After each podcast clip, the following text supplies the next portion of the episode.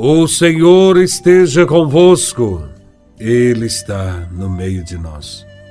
Proclamação do Evangelho de Nosso Senhor Jesus Cristo, segundo São Lucas, capítulo 11, versículos de 27 a 28. Glória a Vós, Senhor.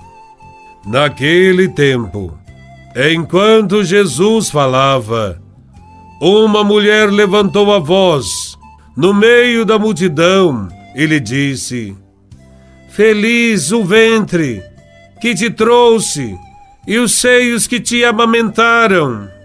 Jesus respondeu: Muito mais felizes são aqueles que ouvem a palavra de Deus e a põem em prática. Palavra da salvação. Glória a vós, Senhor. O Evangelho nos mostra a necessidade de sermos fiéis em ouvir e praticar a palavra de Deus. Nisto está a felicidade dos seguidores de Jesus de Nazaré. Durante a pregação de Jesus, uma mulher, tomada pela alegria de ouvir palavras tão sábias, proferidas por Jesus, louva o fato dele ter nascido e diz, se levantando no meio da multidão: Feliz o ventre que te trouxe e os seios que te amamentaram. Em outras palavras, ela reconhece a importância de Maria, a mãe de Jesus, por ter trazido ao mundo o Filho de Deus. De fato, Maria foi escolhida por Deus. Ela disse sim. E desde muito cedo foi avisada que o seu coração seria transpassado e seu filho seria sinal de contradição para seu povo. Maria acompanhou Jesus durante a via sacra e viu seu filho morrer. Como uma mãe suportaria tamanha tristeza? Ela suportou ouvindo e pondo em prática a palavra de Deus. É o que cada um de nós deve fazer, todos os dias.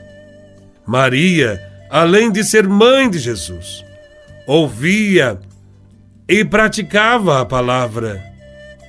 Se houvesse algo que medisse a felicidade de uma pessoa, Maria teria motivos de sobra para ser a mulher mais feliz que passou por este mundo.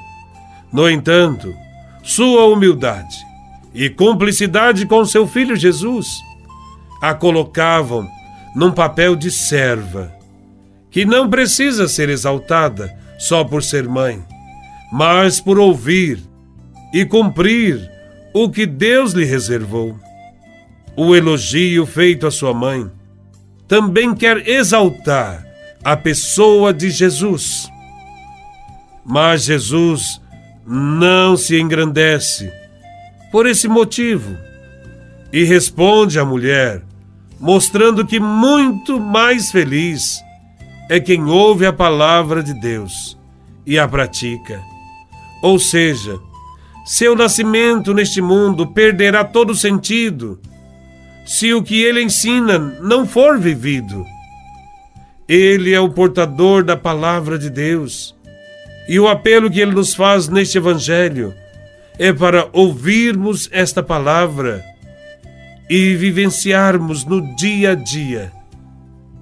Somente assim a palavra será transformadora. Transformará a nossa vida e transformará também este mundo. Com isso, Jesus questiona também os comportamentos religiosos e devocionais, que ficam apenas na teoria, limitando-se apenas ao louvor e ao reconhecimento da sua grandeza. Não basta dizer Senhor, Senhor, para entrar no reino dos céus, mas é preciso colocar em prática a sua palavra. Os que assim o fazem, formam a nova família dos filhos de Deus, pois estão construindo ao sonho de Deus neste mundo. Um sonho de um mundo mais irmão, mais fraterno. Que Deus nos dê a graça de compreender sempre mais que a grandeza de Maria consistiu em ser fiel à palavra. E ela, com uma generosidade sem limites, disse sim todos os dias.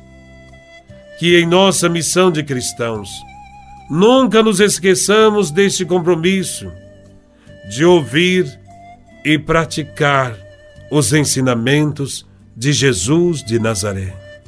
Louvado seja nosso Senhor Jesus Cristo, para sempre seja louvado.